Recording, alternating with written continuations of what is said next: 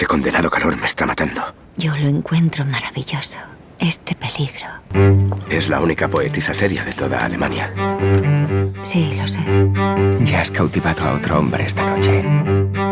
Siempre he estado en contra del matrimonio. Es una institución incompatible con una mujer que trabaja, piensa y actúa de forma libre. Ingeborg Bachmann, Max Frisch.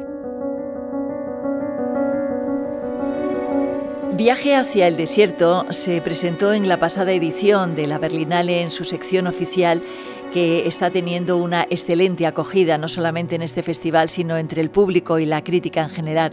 Ahora llega la cartelera y es interesante conocer a esta poeta, una de las más grandes de Alemania, de la que el pasado 17 de octubre se cumplía el 50 aniversario de su fallecimiento. Tenemos el placer hoy de hablar con la directora Margaret von Trotta y para charlar con ella necesitábamos también a una grande en la traducción que ustedes ya conocen en este programa de película, Matilde. Así que muchísimas gracias a las dos. Margaret von Trotta, thank you very much. Thank you for this interview. Y Matilda, gracias por estar con nosotros. Eh, me gustaría preguntar al principio de toda esta historia cómo se acerca Margaret von Trotta a este personaje, porque creo además que ella de pequeña leía poemas de esta autora. yes, sure, because uh, when I was in school we already read uh, her poems, so I read them because I Efectivamente, conocía a, esta escritora porque en Alemania, en la escuela, la estudiábamos, ¿no? Y la leí entonces, de pequeña. Además, mm, yo de pequeña ya me gustaba mucho la poesía, ¿sabes? Eh, pero lo que sí es verdad es que conocía sus poemas, conocía sus escritos, pero no tenían mucha idea acerca de su vida, de hecho, muy poca, ¿no? ¿Por qué hice la película? Bueno, la verdad es que no fue idea mía, nunca es idea mía, no fue idea mía hacer una película sobre Hildegard, no fue idea mía hacer una idea, una película sobre Rosa Luxemburgo ni sobre Hannah Arendt, ¿no? Siempre esto viene de fuera, del exterior. Eh, yo mm, no se me ocurriría porque tengo miedo realmente de no ser capaz de describir correctamente a estas grandes mujeres. ¿no? Pero esta vez tres productores me dijeron, tres productores míos me dijeron, vamos, tienes que hacer una película, tienes que hacer esta película, ¿no? Sobre ella. Y yo les dije, bueno, Vamos a ver, mm, esperad un momentito. Primero, dejadme leer, dejadme documentarme, dejadme ver si puedo hacer algo por ella y no por mí. O sea, que realmente la película sea para ella y no para mí, ¿no? Lo que sí fue muy bueno es que me dieron la posibilidad de escoger el periodo de la vida de Ingeborg Bachmann que yo quería describir y decidí describir los cuatro años con Max Frisch. Sorprende eh, una cosa que una autora, gracias al cine y al acercamiento que usted nos hace de ella, conozcamos parte de, esa, de esa, vida, pero me sorprende mucho que con eh, eh, lo importante que es esta autora no se llevara antes al cine. ¿A usted no le pasó lo mismo?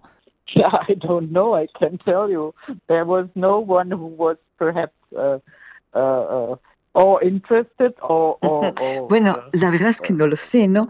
Posiblemente es porque nadie se interesaba en ello, no sé. O quizá nadie tuvo el valor de enfrentarse a la tarea, ¿no? Porque no es un personaje fácil. Además, ella tuvo una vida muy difícil, ¿no?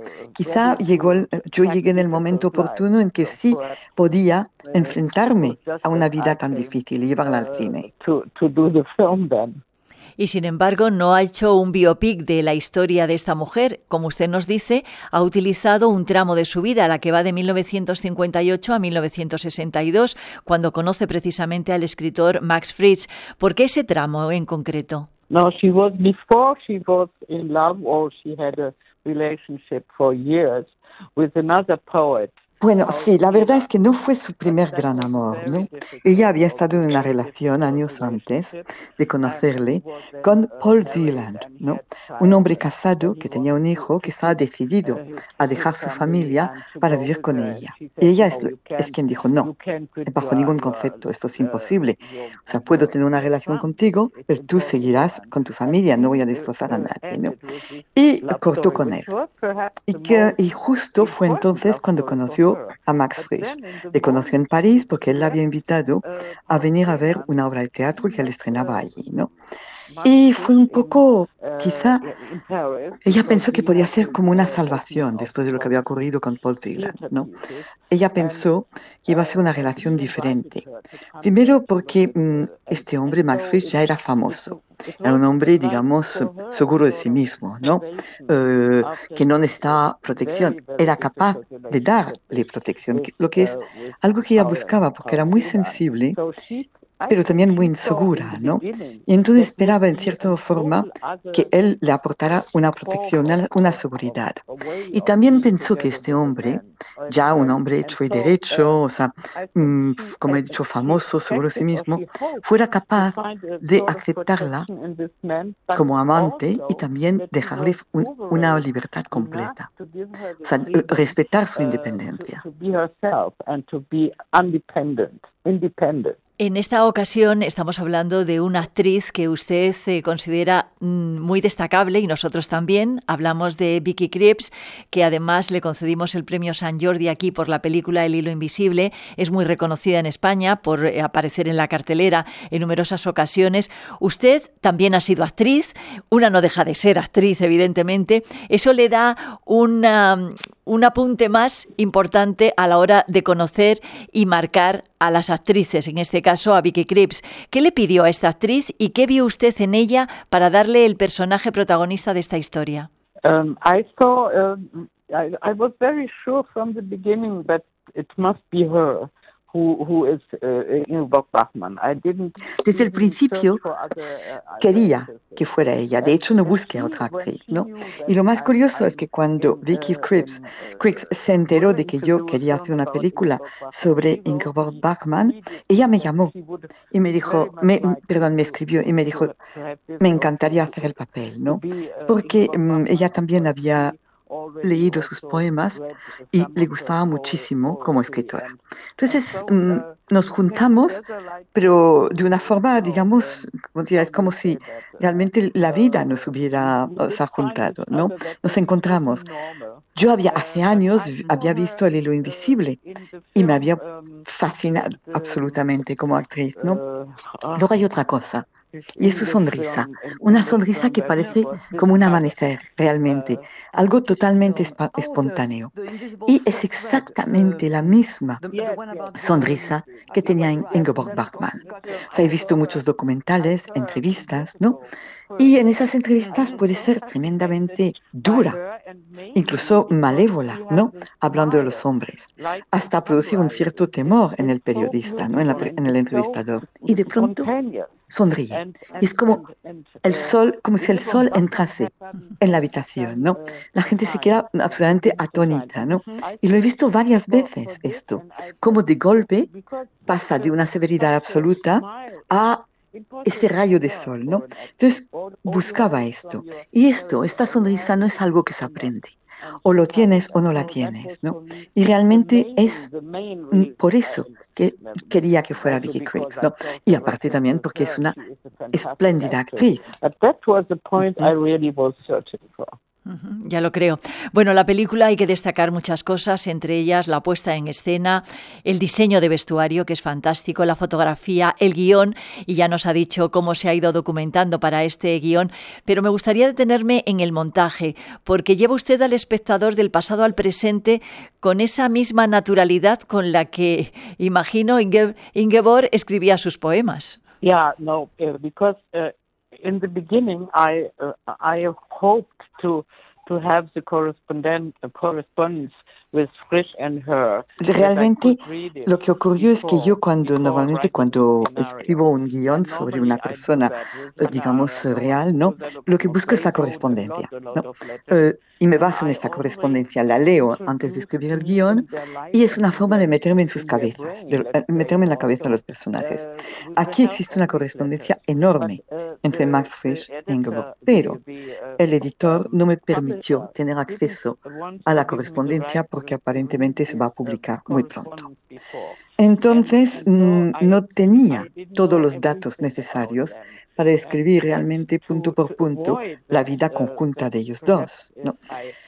Pero por casualidad leí un libro, un libro escrito por el joven, el joven que la lleva al desierto, donde describe este viaje. Y fue literalmente una salvación para mí, ¿no? Porque no, nunca quiero contar una película. En una película yo solo cuento lo que sé realmente. O sea, lo que sé que es de verdad, no otra cosa. Y este viaje eh, al desierto, o sea, justamente está, está mm, digamos, mm, eh, este libro sobre el desierto y su viaje al desierto me permitió hacer lo que usted dice, ir atrás y adelante, no en el, en el pasado y en el futuro. O sea, ella empieza como una mujer debilitada, enferma, adicta a los medicamentos. ¿no? Y a medida que su estancia en el desierto, a medida que está en el desierto, empieza a recuperar fuerzas, tanto que es como si descubriera una nueva forma de vivir, ¿no? Una nueva vida. ¿no? Eh, con Max Frisch, realmente ella pensó que iba a ser todo maravilloso, que iba a ser la felicidad absoluta. Pero al cabo de, del tiempo, poco a poco, empezó a ir para, la relación empezó a bajar, a bajar, a bajar y hasta llevarla incluso a un intento de suicidio ella, ¿no? Entonces, mm, también lo que el desierto me permitió, aparte de dar, como dice el título de la película, ¿no? Viaje hacia el desierto, me permitió enseñar dos movimientos diferentes, ¿no? Y eso me gustó mucho, la idea me gustó mucho, ¿no? Hay el momento en que ella entra en el desierto como mujer muy débil, y se hace más fuerte.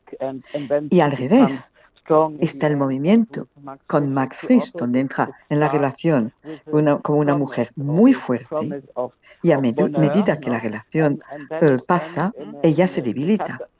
Y eso es lo que me gustó realmente, poder enseñar esas dos cosas. Pues nosotros agradecemos muchísimo a Margaret Bontrota que haya estado con nosotros en este programa de película y sobre todo agradecemos que nos haya acercado la figura de una autora que yo prácticamente no conocía y gracias a usted y al cine vamos a tener la sensación como queda cuando termina la película de ir corriendo a saber algo más y a leer algo más sobre ella. Así que Margaret Bontrota, muchísimas gracias y hacia ese viaje hacia el desierto es una propuesta de cartelera para este tiempo en España y espero que tenga también mucho éxito como ha tenido en otros países. Muchas gracias. Thank you, Margaret. Thank you very much. Bye. Bye. Bye. Matilde, muchísimas gracias por esta ayuda y nos encontramos en la próxima. Gracias. De acuerdo. Un abrazo, Yolanda. Adiós.